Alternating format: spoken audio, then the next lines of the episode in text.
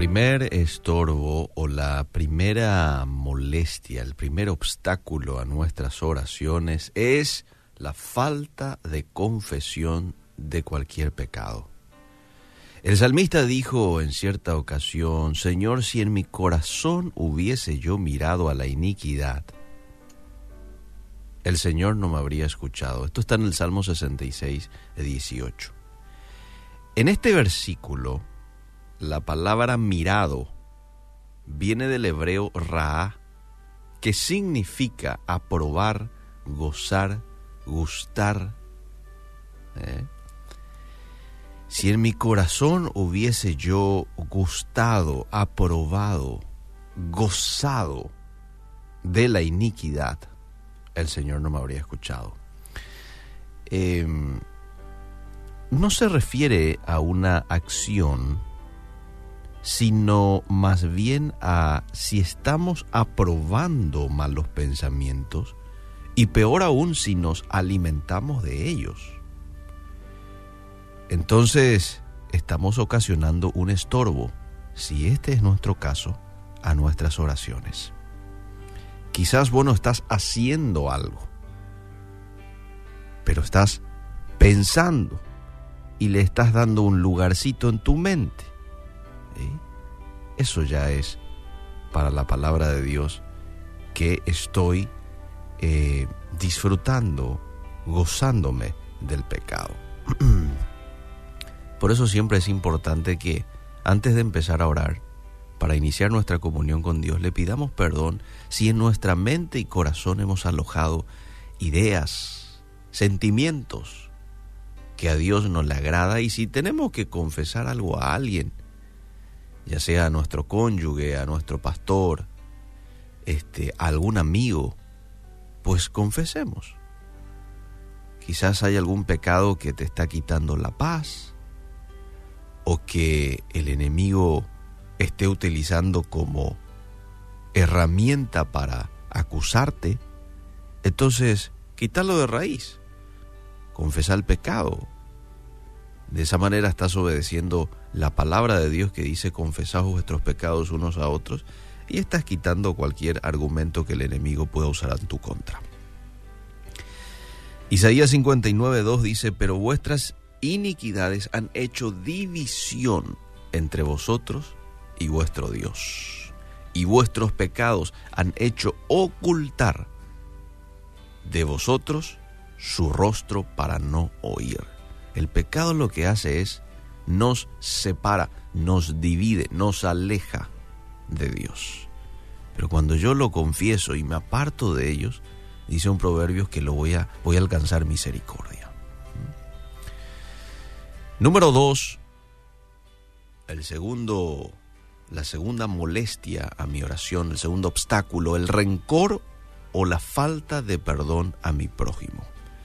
Dice Marcos 11:25, y cuando estéis orando, perdonad si tenéis algo contra alguno, para que también vuestro Padre que está en los cielos os perdone a vosotros vuestras ofensas.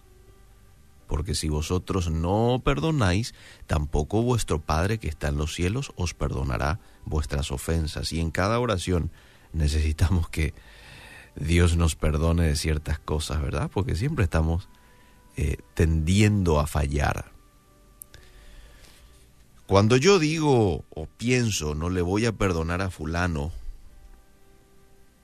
entonces tampoco yo tengo derecho de pedir perdón a Dios. Así de sencillo es. Entonces, no puede estar dentro de mi vocabulario la expresión no le voy a perdonar. Porque es como que esté diciendo, Dios no me va a perdonar. Mateo 6:14, porque si perdonáis a los hombres sus ofensas, os perdonará también a vosotros vuestro Padre Celestial. Yo necesito el perdón de Dios todos los días. Así es que necesito perdonar constantemente. Número 3. Tercer obstáculo, maltratar a mi cónyuge. ¿Dónde está esto en la Biblia? Primera de Pedro 3.7. Vosotros maridos igualmente vivid con ella sabiamente, dando honor a la mujer como a vaso más frágil y como a coherederas de la gracia de la vida para que vuestras oraciones no tengan estorbo. Clarito, ¿verdad? Cuando yo a mi esposa no la trato con el respeto que se merece, imagínate cómo le tratamos a un vaso frágil. Nos lo ponemos en cualquier lugar.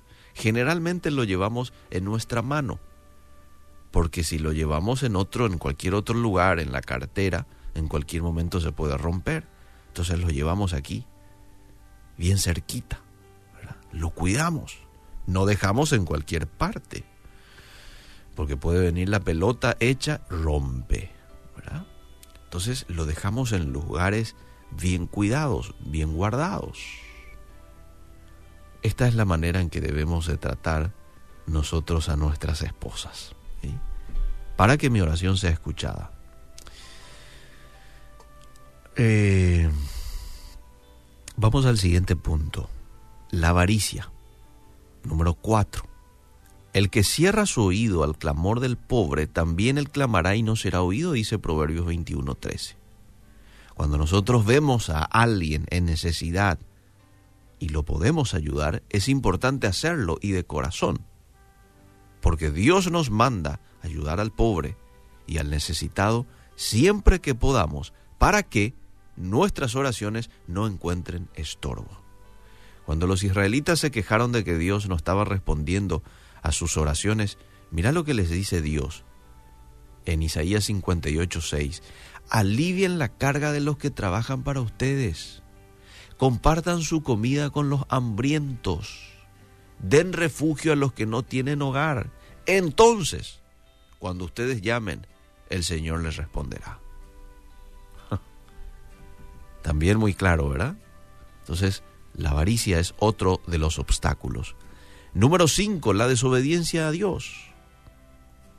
Cuando nosotros andamos en desobediencia, no podemos reclamar las preciosas promesas que hay en la Biblia para el cristiano, para el justo, para el obediente. No podemos reclamar, porque no estamos cumpliendo nosotros, no estamos haciendo nuestra parte de obedecerle.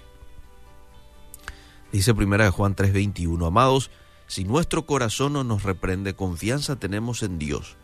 Y cualquier cosa que pidiéremos, la recibiremos de Él, porque guardamos sus mandamientos y hacemos las cosas que son agradables delante de Él. Cuando cada día nos esforzamos en agradar a Dios con nuestros hechos y palabras, vamos a ver rápidamente nuestras oraciones contestadas, porque la obediencia siempre nos va a traer bendición. Deuteronomio capítulo 28, verso 1 al 14, podés ver las bendiciones de la obediencia. El obediente es una persona que va a prosperar. El obediente es una persona que Dios lo va a bendecir. Si te queda cierta duda, te invito a que leas todo el capítulo 28 de Deuteronomio, que está muy bueno y en donde bien claramente describe la manera en que Dios va a bendecir a un hombre, a una mujer obediente. Que Dios nos ayude a identificar algún obstáculo en caso de que lo haya, ¿sí? Y una vez que hayamos identificado, que lo podamos erradicar de nosotros, ¿verdad? De nuestra relación con este otros, que podamos erradicar de nuestro corazón de tal manera que nada pueda obstaculizar nuestra comunión con el Creador. ¿Te parece? Entonces oremos para que el Señor nos muestre hoy si hay algún obstáculo que pueda estar allí estorbando a que Dios me escuche, a que Dios conteste a mi oración.